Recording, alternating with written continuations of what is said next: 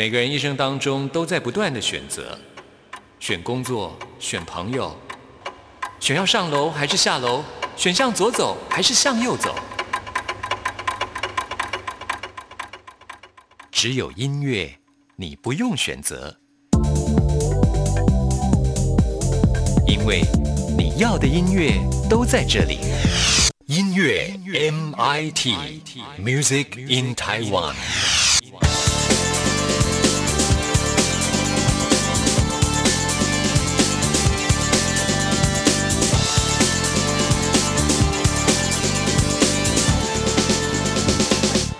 亲爱的听众朋友，大家好，欢迎收听今天的音乐 MIT Music in Taiwan，我是谭志毅。在今天节目一开始呢，要告诉听众朋友的就是有关于二零一九世界音乐节 at 台湾的活动啊。时间过得好快哦，去年呢我才参加过这个世界音乐节的活动，参观到很多的这些国外的音乐团体，他们的表现非常非常的精彩啊。那今年的时间是定在十月的十八号到二十号，会在台北的大家河滨公园来举行。行，刚好呢就在我们电台的附近啊，所以我们有地利之便。那在这个音乐节的活动呢，今年呢更胜以往哦，规划有二十组的精彩的展演，四场的乐舞工作坊，还有五场的国际的讲座，以及一场的媒合展演，还有超过一百摊的创意的异国风情特色的市集啊。也就是说呢，你来参加这个音乐节，它是一个户外的感受，然后你可以听音乐，你可以呢到这些市集去挑选你喜欢的东。东西，所以呢，在这个音乐节里面啊，你可以说是全家大小都很适合来参加的。像这样子的一个世界音乐节的活动呢，也会邀请到很多外国的团体来表演呢。同时呢，我们台湾也会展现出呃非常强大的阵容。今年呢，可以说是金曲级的阵容啊，因为很多都是获得金曲奖肯定的，包括了像是台语的金曲歌王谢明佑跟面包车乐团，还有呢就是陈建年呃以及浩恩南王。姐妹花，还有呢，琵琶乐手钟玉凤呢也会来参加啊。另外呢，像是国外的团体，哇，这个音乐的风格更是丰富了，有爱沙尼亚的电音，还有风靡全球的印度摇滚、拉丁的魅力，还有我自己个人也蛮期待的，就是波罗的海的风笛啊。这样子的一个音乐节的活动，其实它从上午就会展开，而且呢，一直可以到晚上啊。尤其在晚上啊，这个初秋的时间，呃，在河堤旁可以吹着风听音乐。我真的是觉得一大享受啊，所以特别的想要分享给大家。好，那我们现在呢就为大家来安排啊，也会参加这次音乐表演的陈建年所带来的这一首《知命》。听完之后，就进入到我们今天 DJ 音乐盒的单元，要为听众朋友来介绍一个协奏曲大赛。日期来不及写，岁数已到了知命之年。回忆凌乱堆叠，暂且将过往化作云烟。人生之路不能就此停歇，可曾想过追寻不同视野？踏出脚步，走走跑跑。去观赏新奇的世界，生活未尽完美，计划偶尔有些不顺遂，转个角度拿捏，何不当作趣味来化解？绕远对唠唠叨叨，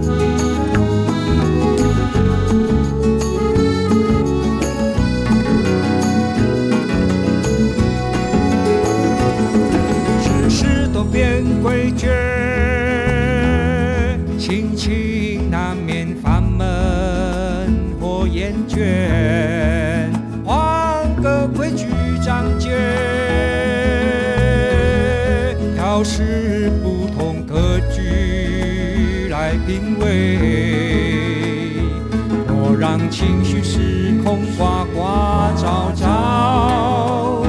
也不傲慢情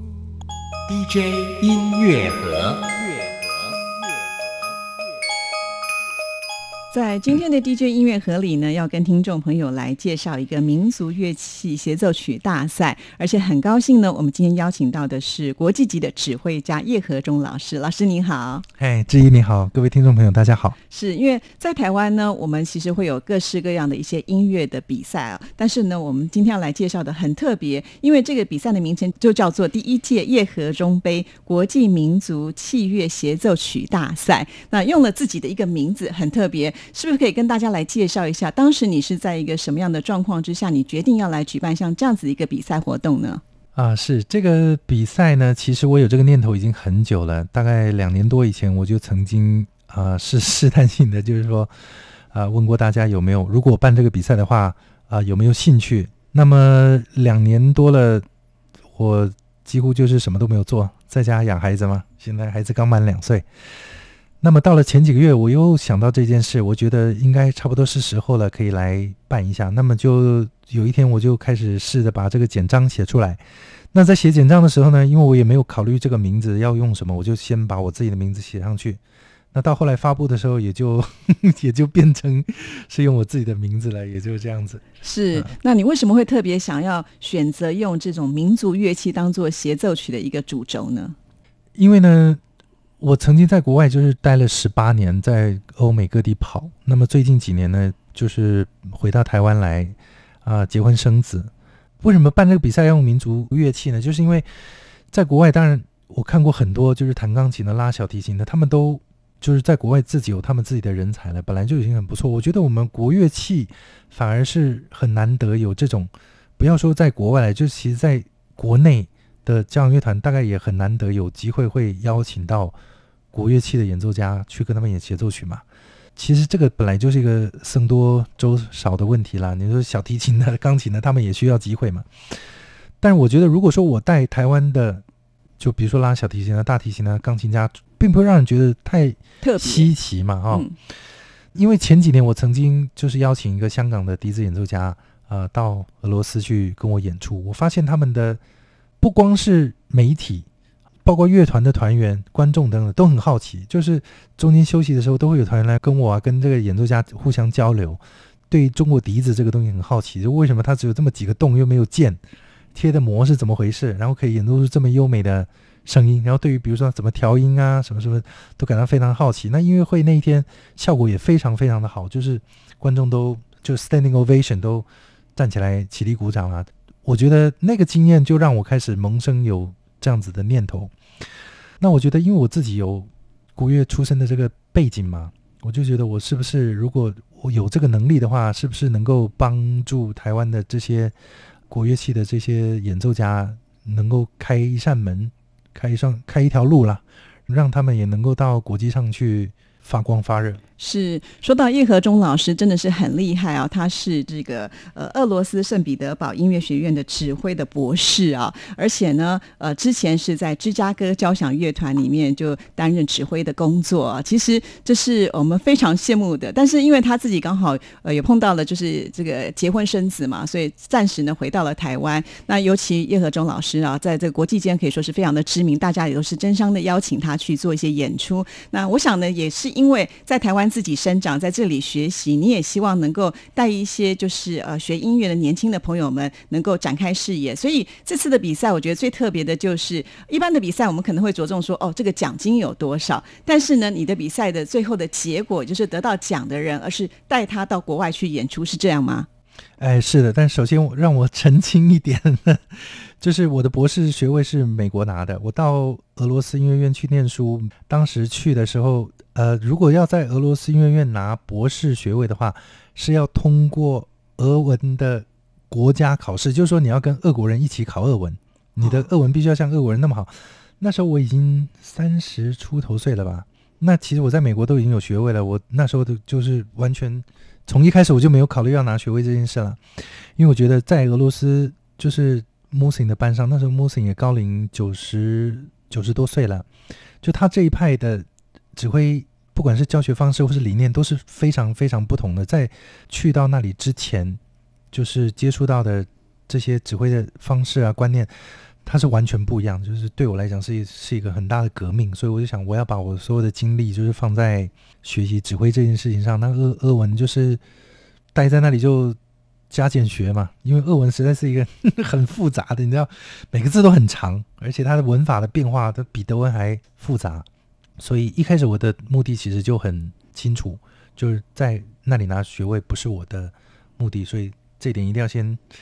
澄清一下。所以当时是已经在美国拿到了博士的学位，也没有这个其实很复杂，因为我九七年去美国，九八年去俄国，那时候就两边跑，但我九九年就进芝加哥交响乐团了，所以还没有拿到博士的学位时，就已经被芝加哥交响乐团邀请去做他们的指挥。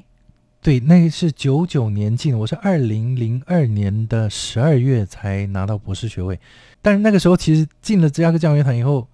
你人生嘛，都能够走到芝加哥交响乐团这一步，学位也不是很重要的一件事了。那个时候对我来讲，但是也是花了五年半了，把这个学位还是毕竟去了嘛，就还是把它做完这样子。是啊。那回到我们刚才这个问题，就是一般的比赛，大家都是可能拿奖金，可是呢，你的很特别，就是可以开启一个演出的一条道路来。是，呃，因因为有人讲过说，你如果办一个比赛，没有一个奖金，甚至高额的奖金的话，可能没有很大的吸引力。我想，呃，对我而言，或者是我跟一些人谈过，我觉得学音乐的人大概应该不是这么想，就是说，其实我们每天很努力的在练习也好。就是想要得到一个机会，能够站在舞台上表现自己，得到这个观众的掌声跟鼓励。那至于钱不钱的事，我想很多人应该钱嘛，拿来嘛，左手进右手出，钱是留不了一辈子的。但是名啊、经验呐这些东西才会跟随你一辈子。所以，我想我带给第一名的一个比较特别的一点，就是参加这个比赛得到第一名的人，我会带他到国外跟交响乐团演出协奏曲。那么是至少一场，至少一首这样。哇，其实这是一个很棒的机会，对不对？我觉得应该是吧，因为目前为止也没有人能够提供这样的机会，或者是说，呃，不停的提供这样的机会，就是 regularly。呃，那这件事如果我觉得如果我们齐心协力做得起来的话，以后其实是可以每一年都可以，我们可以，因为我一直觉得，为什么我们就是要做一个。输入国就是我们一直好像外国人好，我们就把外国人带到台湾来，然后给他很大一笔钱，然后让他在台湾演出，怎么样怎么样？其实我们也可以把我们自己人带到国外去啊。对，其实，在台湾也有很多优秀的音乐人，对他们只是在等待机会。是那这次就等于说是把这个机会给落在他们的身上，就可以走出台湾，让呃大家能够在看到台湾的这些优秀音乐人他们的一些作品啊，所以这是相当吸引人的。那我们很想知道，就是这一次呢，在比赛的话是用采取什么样的一个规则？呃，这个比赛的话是分为三轮呢、因为这个比赛说实在呢，就是 因为是我一个人在办嘛，哈，没有一个很大的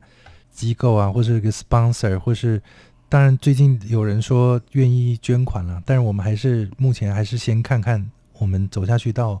什么样的地步。如果能够开放大家捐款，我们到时候再再再说。但是因为不是一个很大的机构在后面支持的，所以。我们现在第一轮就是用盲审的方式，就说你不用到现场来，但是你把你的录音寄来。但每一个人，你把你的作品寄到我这里来的时候，我就会把它转换成一个代号，所以每个人就剩一剩下一个代号，就你也不知道别人是谁啊，你也不知道 A 一二三四五是谁，我也不知道 B 六七八九十是谁。那么我把这个录音都转换成代号以后呢，我会邀请公正的这个裁判。他们听过以后会帮我选出三十个最优秀的人。那这三最优秀的人在十二月初的时候呢，在另外找一个场地，我们会邀请他们到现场来呃来比赛。第二轮就是目前规划是有三十个人，最后会剩下五个人进到决赛的部分。这样是那决赛最后是选出第一名，就可以有这个机会出去演出。对，目前规划是这样。我也希望能够。带越多的人，或是有更多的机会，当然是最好了。但是因为这是第一次嘛，我们野心不要太大。好，那刚才有提到是这个民族乐器嘛，好，那其实民族乐器分很多很多种，嗯对不对？对呃，有管乐啦、弦乐啦，那甚至在这个范畴里面又分细项的很多的乐器，那怎么样来做这样子一个评比呢？对，这个其实也是一个比较麻烦的一点，就是说，如果这件事情如果说过几年能够。做的规模比较大了，就是提供的奖项也更多了，能够出国人也更多，可能到时候我也有机会的话，把这个乐器再做细分啊，就可能比如说一年比二胡啊，或者说半年比二胡，半年比琵琶，半年比笛子这样。那因为现在第一次，真的不晓得参与的人会是多少。那如果说真的不是很多人的话，那可能也没有办法。那就是说，在裁判的这个。挑选就邀请上，可能就要更加的注意，就是说不能请就是光是某一个乐器的专家这样子，因为的确啦，你说苹果要拿跟橘子比，的确是很难呐，的确是这是一件不容易的事情。因为公平起见，我希望我自己是不要担任评审，在任何一轮担任评审这一这个职务，那所以。这个的确是比较伤脑筋的。嗯，不过呢，我觉得能够赢到这个比赛的话，就显现的说他是更有能力去呃展现他的才华喽。如果这样讲的话，就是说各个乐器当中，他可能已经是最厉害的佼佼者了。还是有一些，比如说除了音乐性以外的东西，还是有一些比较客观的事情可以，比如说你说这个二胡的音准就会比琵琶的音准难控制一点。是。这个对，毕竟琵琶有品嘛。啊，对。你说这个琵琶音不准，那是琵琶音不准，也不是弹的人的那，但他也不会带一把不准的琴来，对不对？是。那所以说，你说在这点上就不公平。但是你说，如果你二胡真的拉的没有琵琶准，我可能也不会带你去。所以你必须也是要在某一个水准以上了。是提到了二胡，好像这次呢，二胡有比较特别的奖品，对不对？啊、呃，是。那这个是非常这个谢谢呃李训林先生，因为他是这个雄健。二胡乐器厂一个大陆的一个得到金牌的这个二胡制作师，他是他们的世界推广大使。那么他听到这个消息的时候呢，就很热情的就愿意赞助。这个好像是他前几年到大陆去自己挑的琴，他自己挑了琴，然后自己带回家，是他自己要的。但他现在愿意就是捐出两把来赞助我们这个活动。那他后来也跟熊师傅。提到这件事，那熊师傅也很高兴，也愿意赞助这个比赛，就是说这琴就算算熊师傅出的。如果得到第一名呢，是一个二胡演奏家，将会得到这个熊师傅做的一把是用明清的旧料的老红木做的一把琴。那么现在定价好像是两万一千八百块人民币，哦，那已经超过台币十万块。哎，是，如果第一名是二胡演奏家的话，就可以得到这把琴。进决赛里面，如果最后你是二到五名的话，那会有另外一把琴，也是熊师傅做的。哦，哇！所以呢，就是如果您这个二胡拉的不错的话，这个机会可以说是很棒的啊。同时，可能拿到第一名就可以出去演出，还可以拿到名琴。对呀、这个就是李旭林先生说，这个要鼓励二胡的演奏家们参加比赛。嗯，其实会乐器的人非常的多，在这里面有没有什么所谓的限制？比方说，呃，他必须要呃在几岁以下啦，或者是几岁以上呢？有没有这样子的一个规则？因为这个我当初也思考了很久，最后我还是决定就是说乐器也不限，年龄也不限，因为真的是第一次，我真的不晓得就是说这个反应是会很热烈呢，还是说根本不会有人来报名呢？我们就拭目以待。所以呢，年龄上面我也没有设一个限制，因为也很难呢。你说如果设到三十五岁或者是四十岁，那四十一岁的人会讲为什么？那你设到五十五岁，人家说那 对老人的歧视。我想了很久，就是这个年龄实在很难画在哪里。那么又很怕说，如果我把年龄限制在哪里之后呢，会不会就来报名的人又更少了？我希望以后能够有一个谱，知道大概会怎么样。以后呢，以后再做一比较更细部的一些规划，这样。是，所以这一次可以说是没有任何的限制，只要你觉得你自己很不错的话，其实都可以把握这样的机会。但是因为有一些老师就是跟我提过，就是说他有的小孩想来报名，但是未成年，嗯，所以其实我听了也蛮高兴的。我就是说，就是未满十八岁的小孩有这样的信心，觉得说他可以赢这个比赛，这个小孩真的来报名，我也很期待，就是啊，亲自见一见这个孩子到底。对呀、因为每一个人其实参加比赛，有的时候他不一定是目的要拿那个第一名，他总是要一些经验上的累积。但因为他问到说，如果未成年然后出国的话，是不是可以带父母一起去？我说当然，当然一定要带上你的父母一起去，因为我也没办法照顾你。这样，这个小孩子有信心会赢，这这点我我觉得蛮神奇的啦。就是我也我也很很希望能够真的见到这个比赛，如果有如果有有非常年轻的小朋友能够进到这这前三十强，我觉得我也应该会蛮高兴的的确，那这次的报名截止日期是在什么时候呢？啊。九、月二十号，哦，所以还有时间，但通常这种比赛好像大家都会等到最后面才开始，因为要交这个作品嘛，所以他们可能要先录制好一段音乐才行。我的简章上面是写过去三年之内啦，嗯，但你愿意再录一个新的也可以。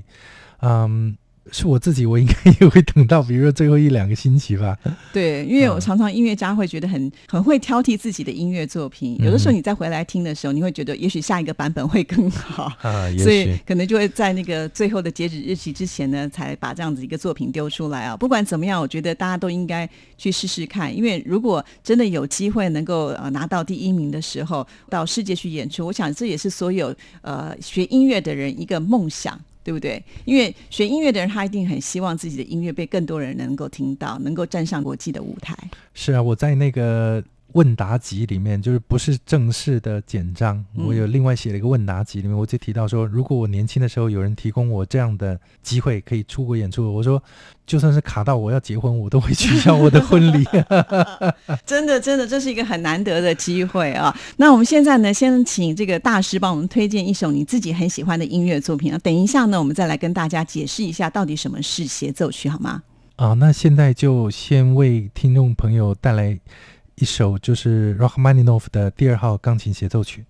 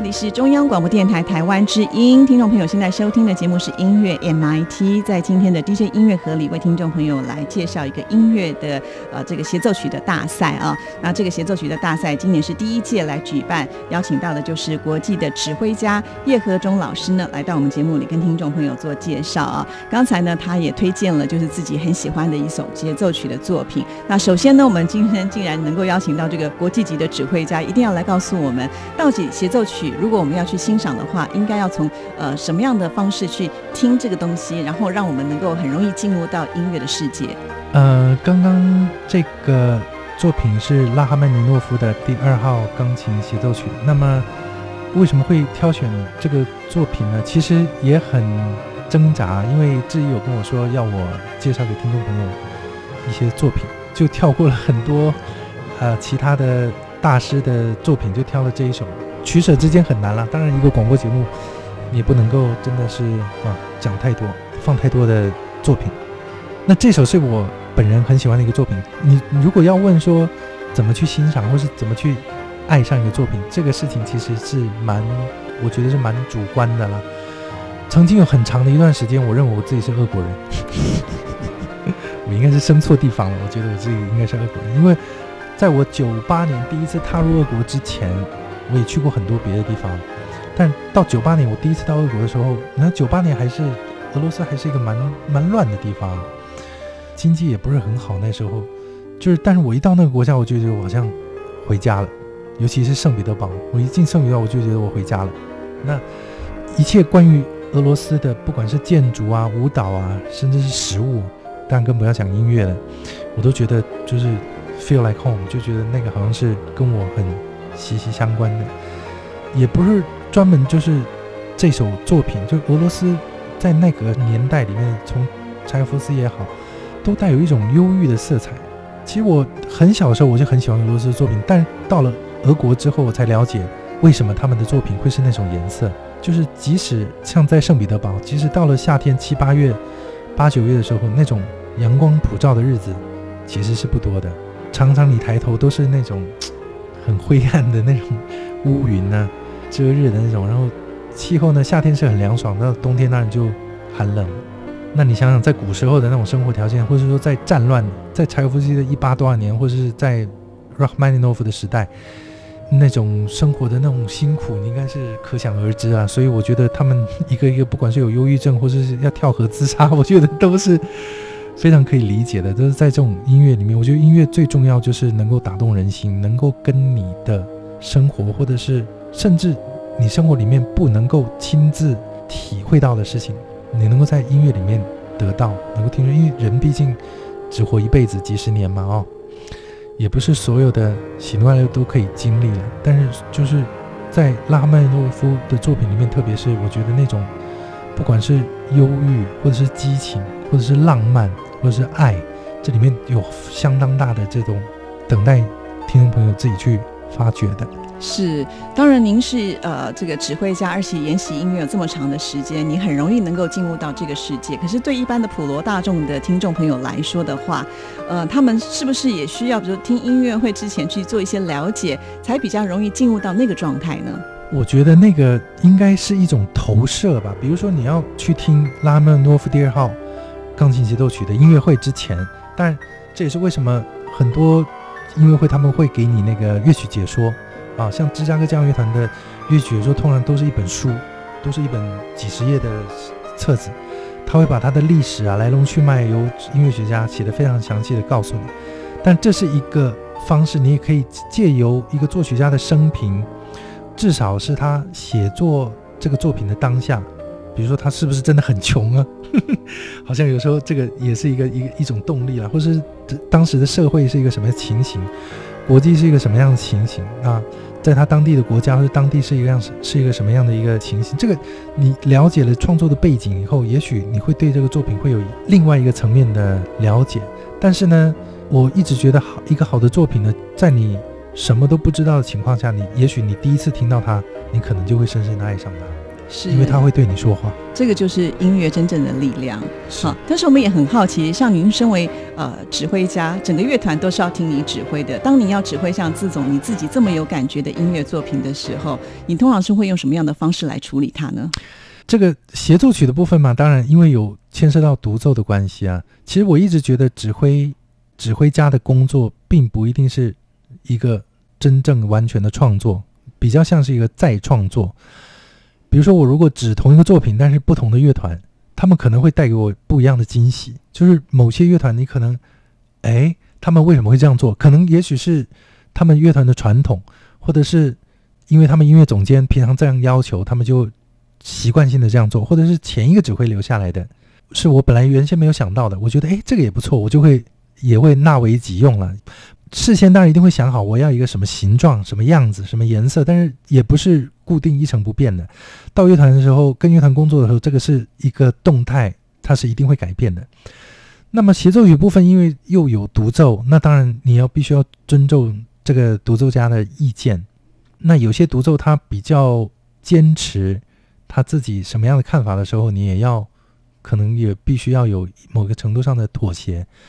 我也曾经工作过的一些独奏家，他就是非常的能够接受不同的意见啊。像我曾经演过一个肖邦的作品，那么就是钢琴协奏曲，那么钢琴家来第一天弹，他是这个样子的。后来那天下午，因为我们有机会就是在一起工作一下，聊聊天，就我我就把我的想法告诉他，因为我的想法其实跟他很南辕北辙。说真的，那那次其实我自己蛮惊讶，就是我的想法怎么会跟他这么不同？那他是一个也是一个得奖的钢琴家。那么他一开始听了我的看法，但是也跟我有一些讨论啊。后来好好像他慢慢接受我的意见，结果第二天来排练的时候，他弹的完全不一样，跟第一天完全不，这不是只有我一个人或者他自己知道。后来在休息的时候，有团员跑来跟我讲说，为什么他今天跟昨天完全不一样？我说你也听出来了吗？那当然我也很好奇，我就问那个团员，我就问他说，你觉得今天这样比较好，还是昨天那样比较好？他说今天这样比较好，所以我也蛮开心的。但是那钢琴家当然他的能力也很强。所以在一次短暂的讨论之后，他也能够说，就是接受我的意见以后，能够把这个能够做到完全不一样，就一天之内能够把这个面目做到相当大的不同。我觉得当然也是程度相当高的一位演奏家。哦，讲到这协奏曲呢，我还有另外一次经验，我就是可以跟大家提，就是有一次我就是跟芝加哥交响乐团的中提琴首席演奏，呃，一首就是 Harry in Italy 白辽士的作品。这个其实，但它是一个标题音乐，但其实也就是像一个中提琴协奏曲一样。那么，因为第三乐章的内容标题，作曲家自己的标题里面，因为牵涉到有一些比较关于这种